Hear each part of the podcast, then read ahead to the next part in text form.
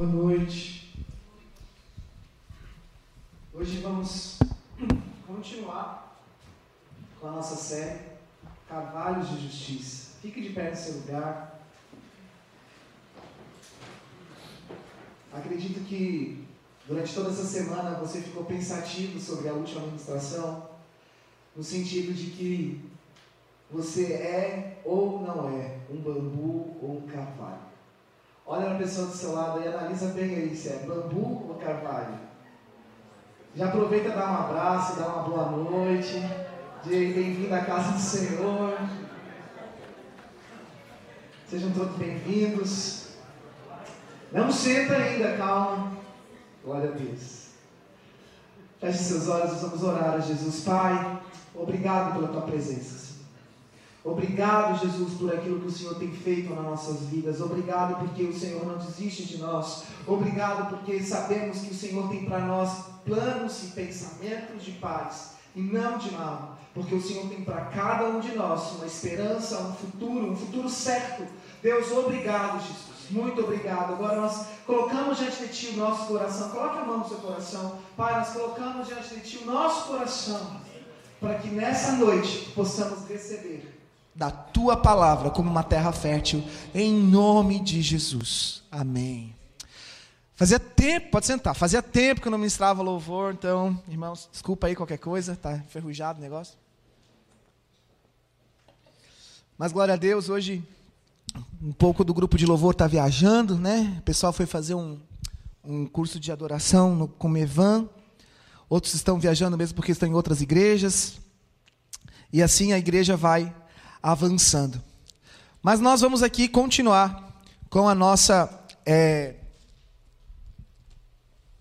série sobre carvalhos de justiça. Eu peço que você abra sua palavra mais uma vez, então, seguindo na semana passada o mesmo texto, que é Isaías 61. Se você ainda não sabe, nós estamos até 19 de julho meditando sobre carvalhos de justiça. Semana passada nós verificamos todas as características de um carvalho e a razão pela qual o Senhor nos direciona essa palavra. Eu sou, você é um carvalho de justiça. Se você quer conhecer mais sobre isso, veja o YouTube da semana passada a administração sobre isso. Mas hoje a gente continua nesse texto. E esse texto vai dizer: Nós somos carvalhos de justiça plantados pelo Senhor.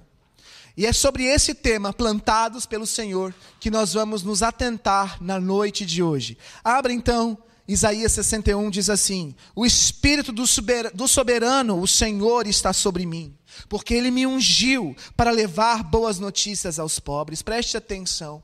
Existe sobre nós uma autoridade delegada que vem através desse Espírito. Quando eu e você achegamos à casa do Senhor, à reunião dos santos, à congregação das pessoas, nós precisamos ter algo em mente. Existe unção sobre a minha vida. Existe essa unção e essa unção ela vem derramada por, por este Espírito. Entretanto, como eu alimento esse Espírito? Como eu mantenho esse Espírito? Será que eu dou atenção a esse Espírito ou será que eu ignoro este Espírito? Muitas vezes você vem aqui à casa do Senhor, toca as músicas, toca o louvor, toca a adoração, e você se sente alheio, pensando: meu Deus, para que, que precisa disso tudo? Meu Deus, o que é isso? Meu Deus, para que, que é isso? Só que quando você tem um encontro com o Espírito Santo de Deus, diz a palavra em Atos capítulo 2, as pessoas começam a não ter mais controle sobre si. Não estou querendo dizer que nós precisamos perder o controle das nossas vidas, mas nós precisamos perder o controle daquilo que nos prende aqui, todas as nossas preocupações, tudo aquilo que é de notícia ruim, porque o Espírito do Senhor, soberano, está sobre mim, porque ele me ungiu a pregar boas novas, não notícias ruins. Ele me ungiu a pregar boas notícias a fim então de um propósito. E é sobre esses propósitos pelos quais nós estamos conversando. Eu e você hoje estamos aqui nessa casa, neste lugar. Você que está nos assistindo online está percebendo que o Espírito do Senhor está sobre nós. E esse Espírito ele tem autoridade, porque ele faz parte da trindade de Deus. Existe a trindade que é santa, imutável, inabalável. Olha para a pessoa do seu lado. A pessoa que está do seu lado é uma pessoa extremamente abalável. Qualquer notícia ruim abala essa pessoa. A nossa saúde emocional ela é extremamente abalada. e abalável. Mas o nosso Deus, que é triuno, um Deus Pai, Deus Filho e Deus que é Espírito, ele é inabalável. Nada é inabalável, somente o nosso Deus. E esse Deus está trazendo sobre nós uma revelação. Meu filho, minha filha, e hoje você vai ouvir falar muito sobre essa questão de filho, filha, semente, terra, coisas nesse sentido, porque ele está querendo dizer: meu filho, minha filha, eu quero lançar sobre você essa revelação de autoridade. A unção está sobre você para trazer boas novas, para trazer boas notícias, para não focar nas notícias ruins, para não compartilhar as notícias ruins, mas para trazer as boas novas. E qual é a maior boa nova que existe? Jesus. Fala com fé, Jesus. Jesus. Jesus. Não existe outra notícia melhor no mundo do que essa, porque essa notícia dividiu a história e essa notícia está voltando. E o tempo está chegando. E é sobre isso então que nós precisamos crer, não apenas ouvir falar, mas crer de todo o nosso coração que Ele está sobre mim para pregoar boas novas aos quebrantados, aos necessitados. Diz o texto, então, continuando, para levar boas notícias aos pobres, enviou-me para curar, para cuidar dos que estão com o coração quebrantado. Há outras versões que fala com o coração contrito, anunciar liberdade aos cativos, ou tirar das prisões aqueles que estão em cativeiro, e a libertação das trevas aos prisioneiros, para proclamar o ano da bondade, ou o ano aceitável do nosso Deus, e o dia da vingança dele, para consolar todos os que andam tristes para consolar, para trazer consolo àqueles que estão chorando, e a dar a todos os que choram em Sião uma bela coroa ao invés de cinzas, óleo de alegria ao invés de pranto, e um manto de louvor ao invés de espírito deprimido, porque eles serão chamados carvalhos de justiça, plantados pelo Senhor para a manifestação da sua glória. E é sobre esse texto que nós vamos nos atentar. Semana passada, então, falamos sobre carvalhos de justiça. E hoje nós vamos falar sobre a continuação. Repita comigo: Eu sou. Mas repete com vontade, né, irmãos? Eu sou. Eu sou. Carvalho de justiça. Plantado pelo Senhor. Para quê? Que é isso? Aí agora vem aquela. Tela azul. Sou um carvalho de justiça plantado pelo Senhor.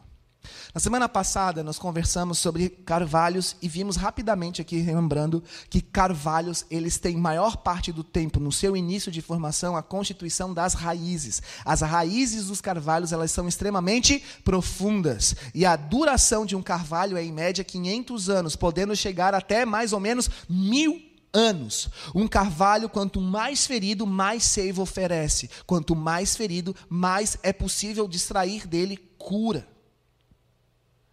E nós compreendemos então que todas as intempéries, todas as advertências da nossa vida são advertências que Deus nos envia, não para que nós venhamos a sofrer, mas que para de dentro de nós saia a seiva, para que eu e você possamos ter vida e vida em abundância e a dar então vida àqueles que estão entristecidos, àqueles que estão deprimidos, àqueles que precisam de algo novo.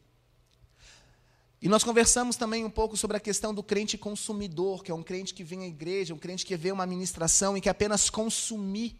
Ele quer só consumir a igreja, ele quer consumir o pastor, ele quer consumir a era dos coaches, né? A era daquelas pessoas que não querem compromisso, que não querem responsabilidade, que não querem vir à casa do Senhor e na casa do Senhor se fazerem úteis. Pessoas que respondem: "Eu não me sinto útil, eu não me sinto me sinto apenas mais um na casa de Deus". E esse sentido é que o Senhor está trazendo revelação sobre você. Ei, não diga isso. O meu espírito está sobre você para um propósito. Se você não está cumprindo com esse espírito, a, a, a urgência desse espírito dentro de você, é porque você está ignorando o espírito.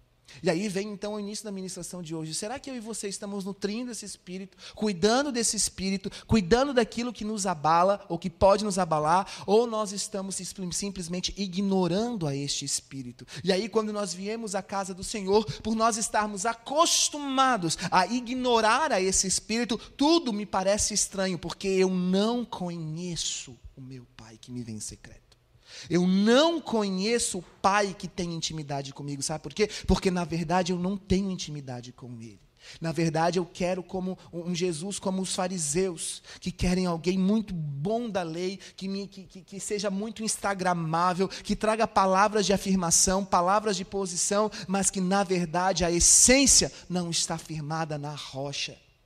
E Hoje nós falamos muito sobre a cultura do cancelamento. Pessoas são canceladas por qualquer tomada de posição, pessoas são canceladas por atitudes erradas, pessoas são canceladas por seus erros, pessoas são canceladas por suas posições, por suas é, convicções, por seus conceitos, enfim, preste atenção, você segue o maior cancelado da história. O maior cancelado dessa história foi Jesus, e ele foi morto, e foi morto com morte de cruz, ele foi muito machucado, ele foi ferido, ele foi ferido pelas minhas transgressões e pelas suas transgressões. Não queira uma vida de cancelamento, sem cancelamento, porque se o nosso Deus foi cancelado, obviamente todos todos nós também seremos cancelados. E para eu e você sermos cancelados por este mundo, esse espírito que está sobre mim, ele precisa aparecer, porque ele está me ungindo com um novo óleo para pregar boas novas e as boas notícias, a boa nova, aonde esse espírito está, ele gera liberdade. E onde existe liberdade, você não sabe como agir. E você olha para aquilo e fica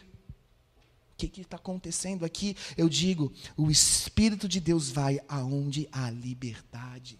E Ele quer trazer liberdade sobre a sua vida, liberdade sobre todos os seus dogmas, sobre todos os seus conceitos, sobre as suas razões e principalmente sobre aquilo que você pensa de si mesmo. Por isso que ele fala que eu e você seremos como carvalhos de justiça, plantados pelo Senhor para a manifestação da sua glória. Plantação significa raiz. Ele quer que você tenha uma raiz firme. Como nós vimos semana passada, podem vir muitos ventos e vendavais, nada derruba um carvalho. Pode vir temperaturas muito negativas, o carvalho continua com as suas folhagens verdes. Ele é uma planta rígida, ele é uma, uma árvore forte. Eu e você somos uma árvore forte. Eu e você estamos enraizados verdadeiramente em Cristo ou nós somos levados com qualquer vento de doutrina. E aí Deus hoje vai falar conosco sobre a questão de plantação, sobre a questão de colocar a semente numa terra, porque a semente numa terra, ela tem o ato da plantação. Quando Deus fala plantados por ele, é porque ele está colocando uma semente em algum lugar para que isso venha a frutificar. Quantos estão comigo? Digam amém. Preste atenção. E nada melhor do que para explicar essa palavra do que as próprias palavras de Jesus. E você pode abrir a sua palavra então em Mateus capítulo 13. Nós vamos meditar sobre essa palavra, porque hoje o Espírito Santo, esse que é Espírito que é vivo, esse Espírito que é eficaz, vai ministrar a você. E você hoje vai fazer um check-up geral do seu coração. Você vai fazer um check-up geral daquilo que você é em Cristo.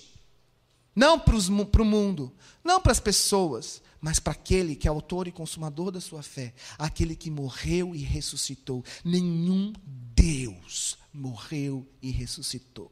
Nenhuma outra entidade esvaziou o inferno, nenhuma outra entidade tomou de Satanás as chaves do inferno, nenhuma outra divindade se compara ao Deus de Abraão, de Isaac e de Israel. Esse é o nosso Deus. E essa verdade é uma verdade que atravessa milênios. Nada pode deter esta verdade. A palavra de Deus ainda é o livro mais traduzido no mundo. A palavra de Deus ainda é o livro mais lido no mundo. É o livro ainda mais consumido e é o livro mais perseguido, o livro mais proibido. Tudo que tem a ver com a verdade, o pai da mentira mentira se levanta para que a verdade seja calada, mas nada pode calar a força do Espírito que age sobre uma igreja que é viva. Você pode dar um amém hoje? Amém. Só que será que você é vivo? Ai, pastor, pegou.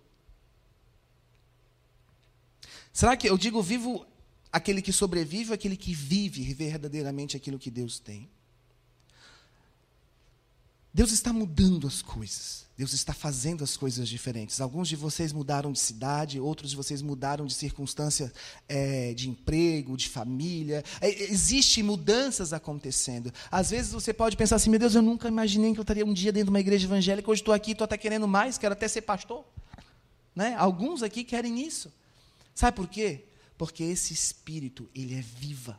Ele é vida, ele vive, ele traz, ele, ele, é a água viva que a palavra fala que de, do nosso interior fluirão rios de água viva e essas águas elas não podem ser é, interrompidas, elas não são águas rotas, elas não são águas paradas, elas são águas que fluem. Quanto, você, quanto mais você compreender essa verdade do Espírito sobre você, mais água vai fluir. Preste atenção. Às vezes as coisas parecem muito abstratas, mas o nosso Deus é simples, Ele é verdadeiro, Ele é correto, Ele é justo, mas Ele é o menos aceito. E certa vez, diz assim, capítulo 13 de Mateus, verso 1. Jesus saiu de casa e assentou-se à beira-mar. Reuniu ao seu redor, então, uma multidão tão grande que por isso ele teve que entrar num barco e ali ele teve que falar para aquelas pessoas, para que elas pudessem ouvir. Eu fico imaginando a situação de Jesus aqui, assim, tipo, na beira do, da água, e uma multidão vindo, ele indo para trás, ele indo para trás, e aí fica aquele bando de gente em cima, até que ele teve que subir num barco, então, para poder ser visto. Né? Ao povo reunido na praia, Jesus falou muitas coisas por parábolas, ou por metáfora, ou por historinhas. Não sei como você quer falar, é, é, trazer essa verdade sobre você, mas parábola é quando a gente faz uma metáfora, a gente usa uma circunstância para ilustrar outra. E ele fala assim: o semeador, o semeador saiu a semear.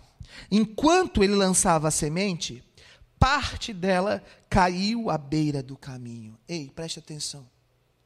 O Senhor Deus fala há muitos e muitos anos antes para o profeta chamado Isaías, um profeta antigo. Vocês são carvalhos de justiça, plantados pelo Senhor. Agora Jesus está dizendo: existe um semeador que saiu a semear. E ele saiu a semear, e enquanto lançava a semente, parte dela caiu à beira do caminho. E as aves vieram e a comeram. Parte dela, então, caiu em terreno pedregoso ou cheio de pedra, onde não havia muita terra. Logo brotou, porque a terra não era profunda. Mas quando saiu o sol, as plantas se queimaram e secaram, porque não tinham raiz. Porque não tinham raiz. Uma semente lançada num solo ruim não brotou, não perseverou, porque não tinha uma raiz sólida. O carvalho tem uma, uma raiz sólida. E as aves vieram e a comer, comer, desculpa, não, porque a terra não era profunda. Mas quando saiu o sol, as plantas se queimaram e secaram porque não tinham raiz. Agora o verso 7. Outra parte caiu entre espinhos. As plantas cresceram, mas os espinhos as sufocaram. Outra ainda caiu em terra boa, deu boa colheita, a cem, a sessenta e a trinta por um. Aquele que tem ouvidos para ouvir, ouça. A semente que cai na terra boa, ela frutifica e ela vai frutificando e vai frutificando por gerações e gerações. Se você levar em consideração que Deus está falando sobre vidas, sobre as nossas vidas, a palavra dele hoje está caindo aqui. Porque ela, ele quer plantar, ele quer plantar sobre nós as suas verdades. Que tipo de terra é o nosso coração? Será que o nosso coração é uma terra espinhenta. Que quando a verdade cresce, os espinhos da minha razão, os espinhos dos meus conceitos, os espinhos dos meus pecados, os espinhos daquilo que eu penso, da minha crítica, da minha força crítica contra a palavra de Deus, contra o mover de Deus, contra aquilo que vem de Deus, porque hoje a gente está vivendo muito disso, né? Pessoas sentadas na igreja pensando assim, lá em 2000 e alguma coisa, quando escrevi Enxugando as Lágrimas do Pai, eu já dizia uma verdade que a gente está vivendo hoje ainda. Pessoas sentadas dentro da igreja pensando se vão crer ou não vão crer. Se é cabível, se não é cabível, se é plausível ou não a palavra, o mover, a ação de Deus. Quando o Espírito Santo desceu no cenáculo, na ação do Pentecostes, Os outros que não estavam lá dentro não entenderam nada e criticaram tudo aquilo que estava acontecendo. Talvez você hoje esteja dentro da igreja vendo um Pentecostes prestes a eclodir, prestes a explodir, e você está ali. Eu não sei se isso é ético, eu não sei se isso vem de Deus, eu não sei se isso, eu não sei. Eu não sei. Cara, o Espírito do Senhor Deus está sobre você prove a este espírito, peça para esse espírito se mover e trazer sobre você a verdade. Não é um pastor que traz sobre você a verdade, não é um, um pregador que traz sobre você a verdade, não é um vídeo de YouTube que traz para você a verdade. Quem traz a verdade para você é somente o Espírito de Deus. É Ele que quer se comunicar com você. E Ele está se comunicando comigo, com você hoje, perguntando que tipo de pedra, de pedra, que tipo de terra é o seu coração hoje, meu irmão, minha irmã. Você vai ter um coração como uma terra cheia de pedra. Uma terra que é difícil alguma coisa boa sair dali, alguma vida sair dali. A sua terra ela é rasa, a semente cai, mas como ela não tem profundidade, a, a raiz não consegue se espalhar, se espalhar, crescer, então aquilo que cai na sua vida morre. Eita, Deus está falando com você hoje. Alguns aqui têm promessas do Senhor. Alguns aqui têm promessas lá no jardim em Jerusalém. Quantos aqui já foram em Jerusalém? Uma galera já foi em Jerusalém nessa igreja. Muitos aqui têm palavras de Deus lá, lá do jardim das experiências. Alguns aqui Deus falou, tenha filho, vá atrás disso. Outros Deus falou, exerça no seu ministério, vá para o seu chamado, fale de mim. Mas você fica com uma terra cheia de espinhos. E toda vez que o Espírito começa a lançar sobre você uma verdade, essa verdade ela é mortificada, ela é anulada, ela é cancelada, porque você não consegue ser uma terra boa. Mas a palavra diz que aquele que tem a terra boa, a semente cai, ele dá frutos. E o Senhor está falando: Ei, eu estou voltando, a colheita está chegando. Que tipo de fruto eu e você estamos dando? Pare de olhar para pecado, olhe para o autor e consumador da sua fé. Deus não quer que você faça nada para Ele, Deus quer fazer com você a vontade do Pai que te enviou. É diferente. E eu sei que Jesus está falando com você hoje. Porque Ele é santo. Ele é santo e Ele quer compartilhar dessa santidade conosco. Ele quer compartilhar dessa realidade dele conosco. Mas nós não conseguimos acessar essa santidade porque tem muito espinho travando na nossa mente. Vamos continuar no texto, senão eu vou ficar me empolgando aqui. Aí os discípulos aproximaram-se dele e perguntaram: Por que, que tu fala por parábola? Aí eu fico imaginando Jesus assim, né? Todo empolgado, ministrando aquela. Ah. Então vou explicar. A vocês foi dado o conhecimento dos, dos mistérios do reino dos céus. A vocês que estão aqui hoje sentados, Deus os escolheu para estar aqui hoje, para trazer essa verdade. Essa verdade não está sendo jogada ao vento. Essa verdade está sendo lançada a você. Porque o Deus de toda a terra, que conhece tudo, a palavra de Deus declara, as sagradas escrituras, que nenhuma folha de uma árvore, mais longínqua que seja, cai sem a permissão dele. Você está aqui hoje pela permissão deste Deus que é poderoso. E esse Deus está querendo dizer: olha, essas palavras que hoje você está ouvindo não tem nada a ver com quem está pregando, tem a ver eu conversando com você. E ela não é uma palavra jogada ao vento. Ele está te dizendo assim, como diz no texto, na versão NVI: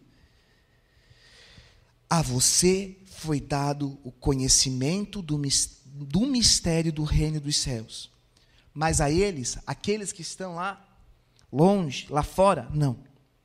A quem tem será dado, e este terá em grande quantidade. De quem não tem, até o que tem lhe será tirado. Por essa razão, eu lhes falo por parábolas.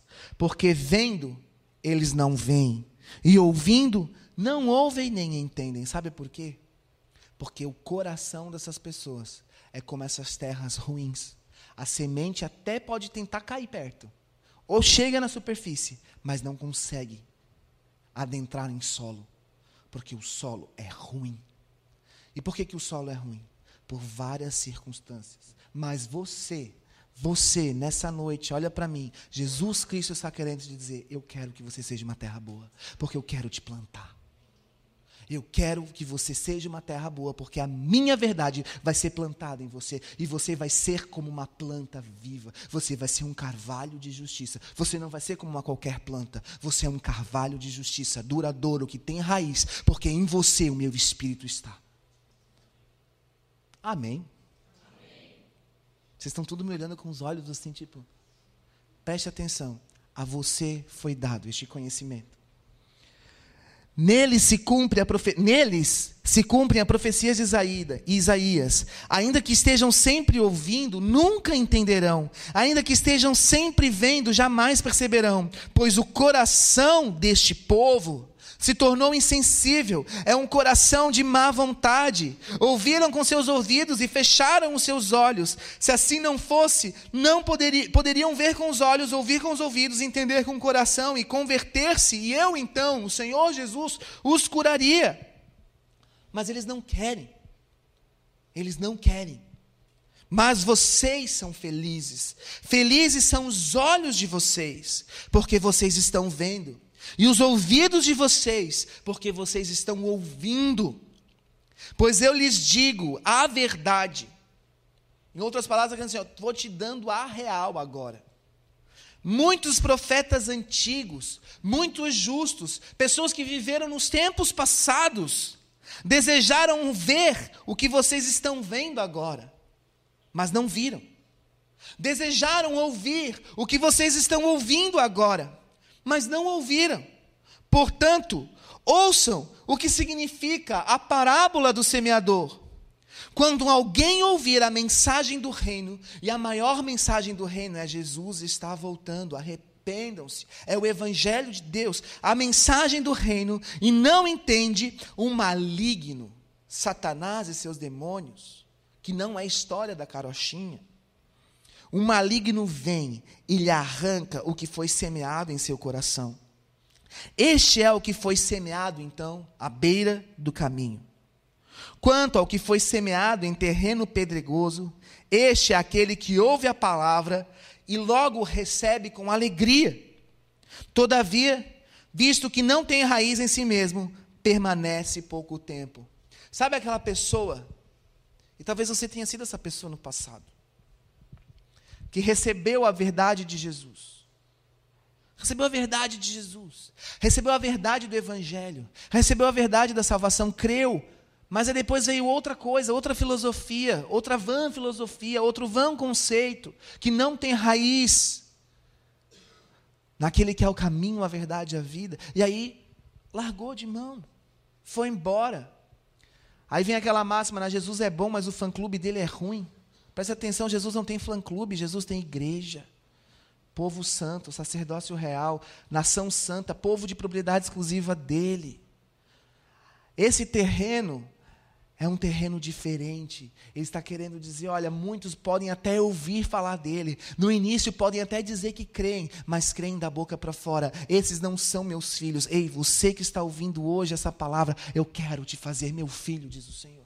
Eu quero que você compreenda que eu quero ser o teu Deus, o Deus da tua geração, o Deus da geração futura, o Deus que faz acontecer na tua vida. Eu quero te ferir para que de você se encontre seiva de vida. Eu não quero te ferir para que você seja um inútil como um bambu. Eu quero te ferir porque, como um carvalho de justiça, quanto mais ferido você for, quanto mais picado você for, mais um bom perfume vai ser exalado. E Jesus está aqui hoje dizendo para você sobre isso. Meu filho, minha filha, eu quero que você compreenda que eu estou lançando sobre você uma boa semente e eu quero fazer da sua vida um local de plantação com muitos frutos.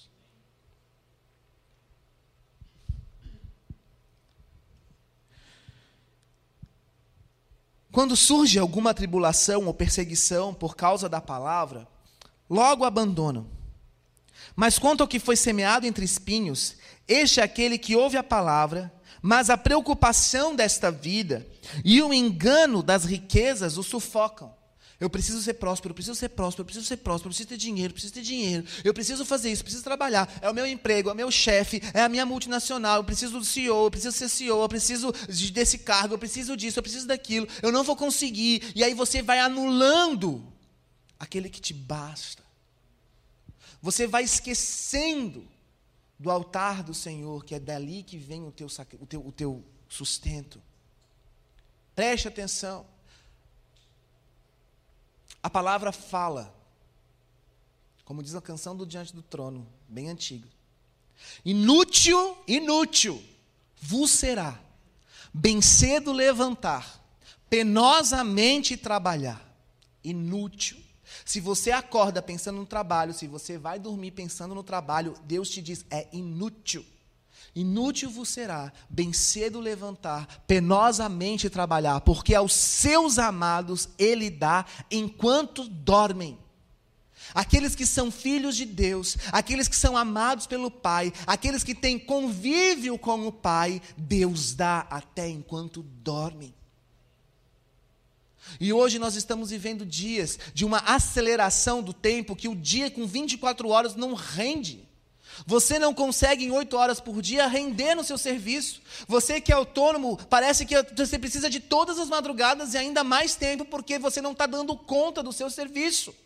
É muito pedido, é muita coisa, é coisa para entregar. Seus clientes são seus patrões, você não sabe o que fazer. Ei, inútil é viver desse jeito. Deus está falando para você, preste atenção. Coloque o reino em primeiro lugar na sua vida e todas as outras coisas os serão acrescentadas. Não existe como você colocar o reino em primeiro lugar sem colocar a vida em comunhão em primeiro lugar. Você precisa de comunhão, você precisa da casa do Pai, você precisa ser útil, você precisa ter uma ser uma terra que é frutífera.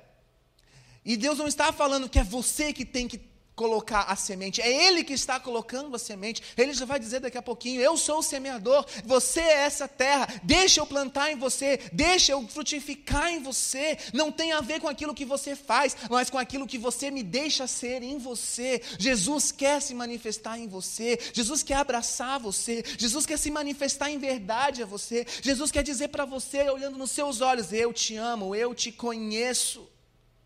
Como ele olhou para aquela mulher lá em Samaria.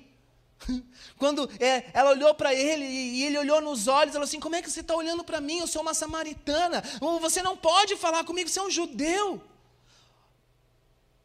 Jesus está querendo te dizer hoje: tira esses espinhos da sua mente, tira esses espinhos que, tra que, que travam o seu crescer em mim. Tira esses espinhos que, que, que, que, te impedem de viver uma vida no Espírito, de adorar a Deus em verdade. Tira, tira. Porque eu te conheço. Eu sei quem você é. E ele continua então dizendo ali.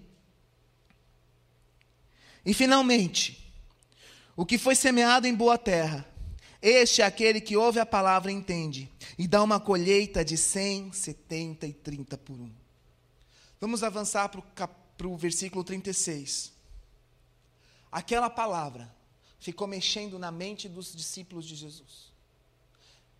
Você pode ver que nesse capítulo ele vai falar da parábola do joio, depois ele vai falar da, palavra, da parábola do grão de mostarda, vai falar do fermento, mas aí, lá no final do capítulo, eles voltam atrás, porque aquilo ficou na mente deles, trabalhando, pensando, e hoje o Senhor quer que você pense realmente, use sua razão para pensar na sua vida hoje. Essa palavra não é uma palavra jogada ao vento, não é uma palavra de efeito, não é uma palavra para você ficar, poxa, que legal, que bênção, Deus falou comigo hoje. Não, é uma palavra para fortalecer a sua fé. E aqueles discípulos ficaram pensando, eles ficaram meditando sobre aquilo. E diz assim no verso 36. Então ele deixou a multidão e foi para casa. Seus discípulos aproximaram-se dele e pediram: Mestre, explica-nos a parábola do joio do campo de novo. E aí ele respondeu: Aquele que semeou a boa semente. Agora Jesus foi muito enfático. É o filho do homem. Sou eu. Jesus. O campo é o mundo. E a boa semente são os filhos do reino. O joio são os filhos do maligno, e o inimigo que o semeia é o diabo. A colheita é o fim desta era, e os, os encarregados da colheita são os anjos. Assim como o joio é colhido e queimado no fogo, assim também acontecerá no fim desta era. O filho do homem enviará os seus anjos, e eles retirarão do seu reino tudo o que faz tropeçar e todos os que praticam mal. Eles os lançarão na fornalha ardente, onde haverá choro e ranger de dentes. Então os justos brilharão como o sol no reino de seu Pai. Aquele que tem ouvidos, ouça. Preste atenção, isso aqui é um plano de salvação, de rendição, de resgate. Você quer ser como um trigo ou você quer ser como um joio? Trigo e joio são muito parecidos. A olho nu, pela aparência, um é a cara do outro. Só que quando você tritura o joio, você esfarela o joio em busca de uma semente, em busca de algo de valor, nada existe. Ele se desfaz com o vento, ele desaparece na sua mão. O joio para nada serve. Ele é um trigo que não deu certo. Ele tem aparência de trigo, mas não é trigo, ele não serve para nada. Já o trigo tem na sua essência semente, tem vida, ali tem algo a oferecer. Ei, Jesus está querendo te colocar na prensa hoje, te perguntando: meu filho, que, que terra é a sua? Se eu te comparar um trigo a um joio, o que, que você é? O que, que se extrai de você? Semente ou nada? O que se extrai? O que se extrai? Talvez tempo de Deus para hoje seja o lançar dessa semente no seu coração. Mas você sabia que Jesus teve um irmão chamado Judas? E Judas era irmão de Jesus. E ele não, não, não o Judas que traiu Jesus, ele era o irmão de Jesus. Só que você não vê falar dele. Sabe por quê? Porque ele passou a vida dele não acreditando muito no Jesus. Então pensa assim, ó, pastor, eu, eu, eu não estou muito acreditando nessa palavra hoje. Eu vejo que tem alguma coisa de verdade aí, mas eu não estou acreditando muito. Cara, Jesus tinha um irmão e nem irmão dele acreditou nele. Mas presta atenção. Houve um tempo na vida de Judas, depois da ressurreição, quando ele viu os milagres acontecerem, quando ele viu que o irmão dele ressuscitou, opa, aqui tem alguma coisa de verdade. Judas aceitou a palavra no seu coração e ele, ele entrou, adentrou para as Santas Escrituras. E eu quero que você abra então a sua Bíblia no livro de Judas. Eu também quero convidar já o grupo de louvor a vir à frente para a gente não se, se estender muito. O livro de Judas é o penúltimo livro da Bíblia. Ele fica antes do Apocalipse. Esse Judas que escreve essas palavras é o Judas irmão de Jesus. Esse livro foi publicado provavelmente 80 anos depois da morte de Jesus. E aqui, Judas deixa um chamado para mim e para você, para nós, para nós. O verso 17 fala assim: Todavia, amados, Lembrem-se do que foi predito pelos apóstolos de nosso Senhor Jesus Cristo. Eles diziam a todos vocês: nos últimos tempos, nos últimos dias, haverá zombadores que seguirão os seus próprios desejos ímpios. Estes são os que causam divisões entre vocês, os quais seguem a tendência da sua própria alma e não têm o Espírito. Judas está querendo dizer para nós que nos últimos dias, muitas pessoas vão aparecer trazendo muitos evangelhos. Muitas pessoas vão aparecer trazendo muitas palavras que parecem ser de Deus, assim como o joio e o trigo. Quando você olha, de primeira você vê, é, é isso, é uma bênção, é igual. Mas quando você vai na essência, não tem nada a oferecer. Muitas filosofias, muitos pensamentos, muitas religiões, Nos últimos tempos, muitos vão dizer que no nome de Deus fizeram muitas coisas, muitos milagres. Mas Judas, irmão de Jesus, tinha traz essa advertência. E essa advertência está no penúltimo livro da Bíblia, das Sagradas Escrituras, porque existe uma necessidade de que eu e você tenhamos cuidado e cautela. Então preste atenção. Se você não consegue compreender hoje essas palavras, o próprio irmão de Jesus não aceitava muito Jesus. Mas ele, depois ele teve um encontro. E hoje eu te digo, você não precisa aceitar essas palavras, mas o Deus dessas palavras que eu tenho encontro com você. E quando ele tiver um encontro com você, tudo vai fazer sentido.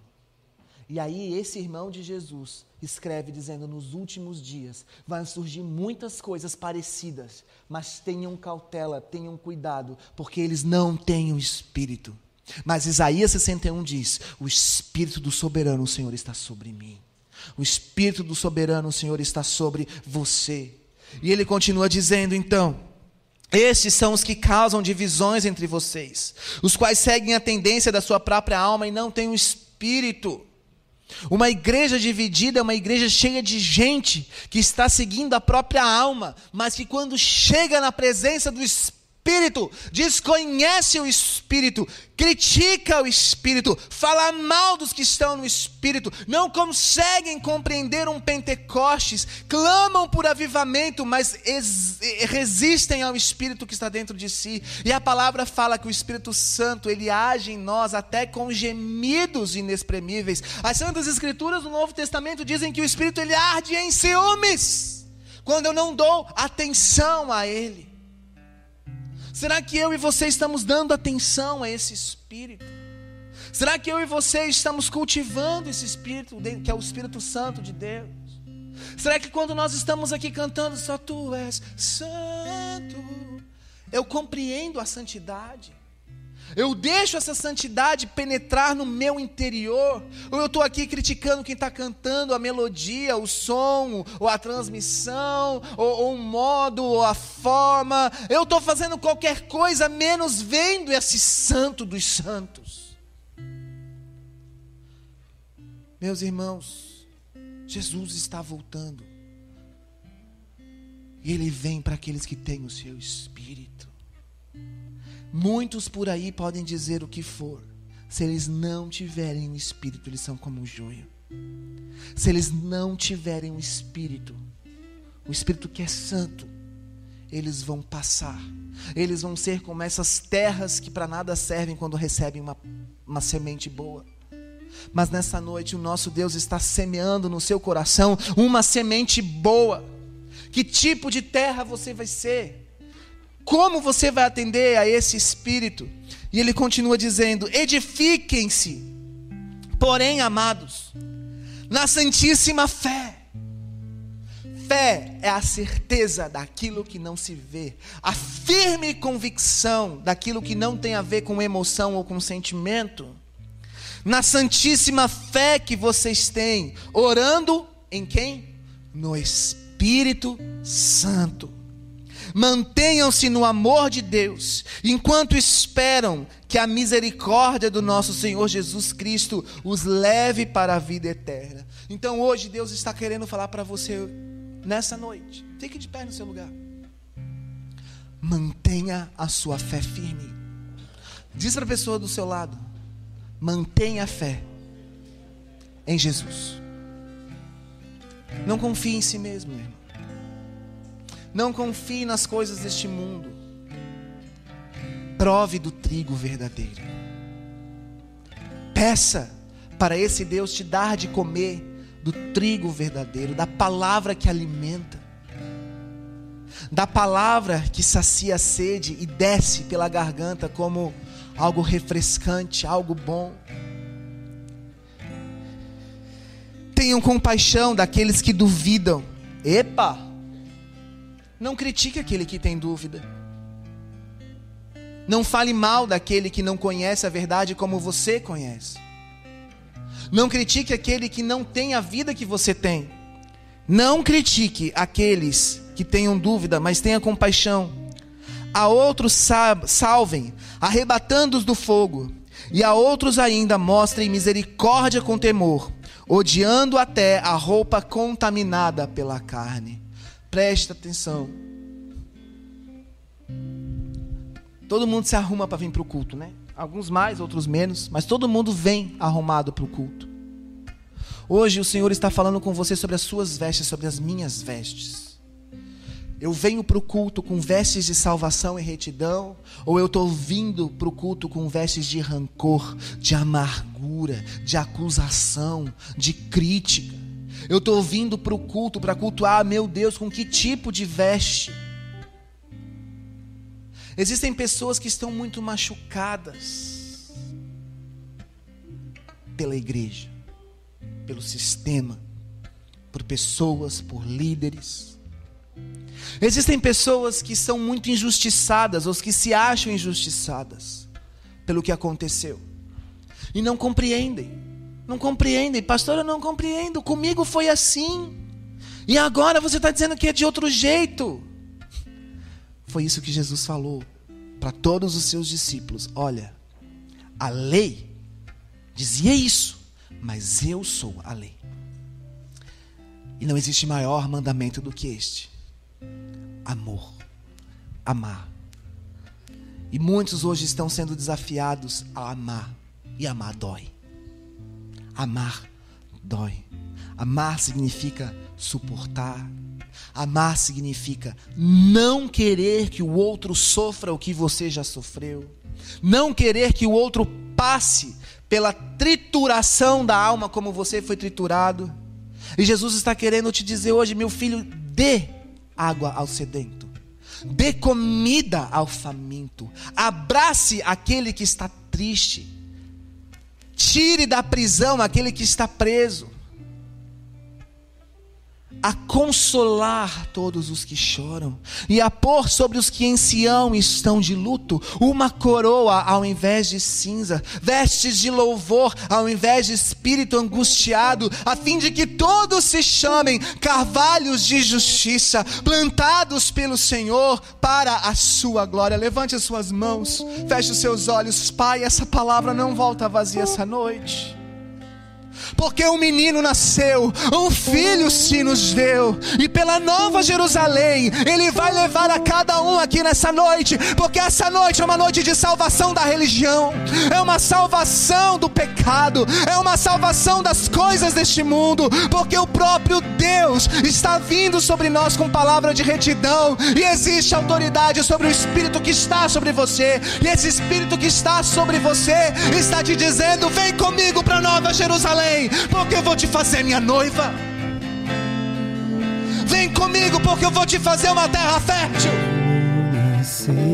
Vem comigo, porque eu estou mexendo na sua vida. Eu estou mudando as coisas. Eu sou o próprio Deus e eu vivo em você. Deus que vive em mim, debaixo de tuas asas. score.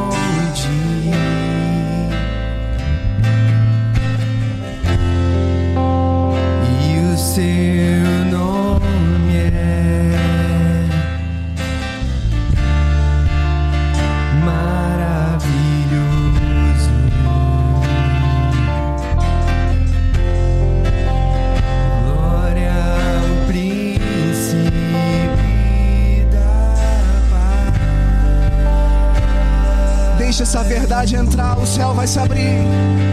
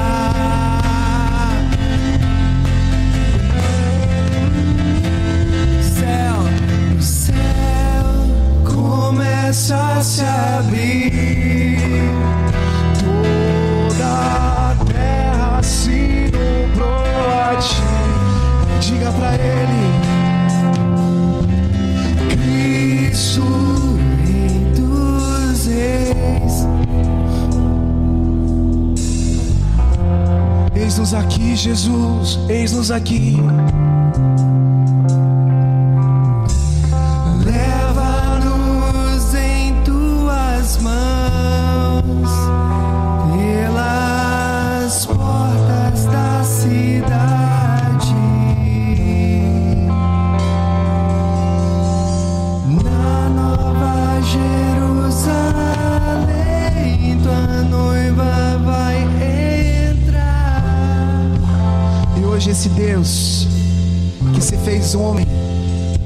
E habitou entre nós, cheio de graça e de verdade.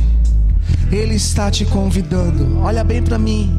Ele está te convidando a você estender a sua mão e ele pegá-lo pela mão e te levá-lo pelas portas da eternidade, para dentro da nova Jerusalém, para um plano específico e maravilhoso de salvação. Ele quer te tirar dessa religião.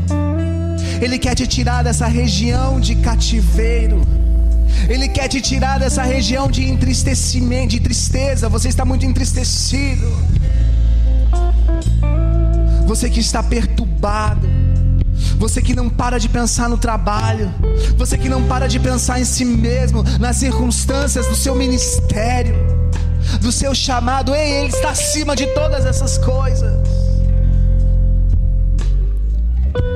Se você crê com fé, repete comigo essa oração: Senhor Jesus, eu, com a firme convicção que eu tenho, eu te confesso, Senhor e Salvador da minha vida, meu resgatador, o único que adentrou as portas do inferno, esvaziou o inferno para me dar vida e vida em abundância. Eu, Jesus, quero ser uma terra boa e declaro que a semente desta palavra de hoje não volta para uma terra ruim mas ela cai para uma terra nova, e eu darei frutos, eu darei frutos, eu saio de uma região de cativeiro e recebo a liberdade conquistada pelo teu filho Jesus. Eu quero uma nova vida. Eu sou carvalho de justiça, plantado pelo Senhor para a manifestação da sua glória. Aleluia.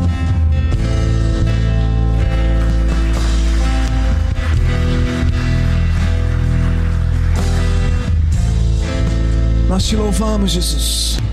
Nós te louvamos. Nós te agradecemos. Vamos fazer algo. Ore com alguém do seu lado agora. Libere uma palavra de Deus sobre essa pessoa. Fala, Jesus é contigo. Jesus te ama.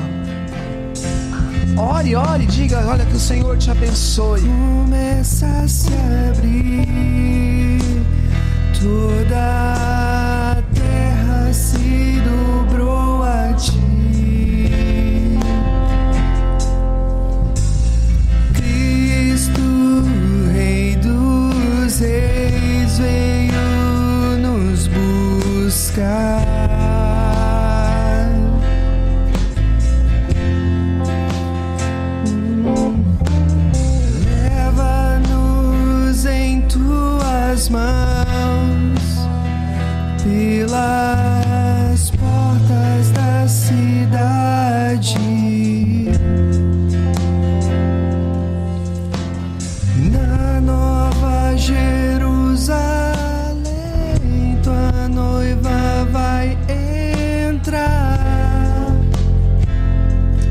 Glória a Jesus.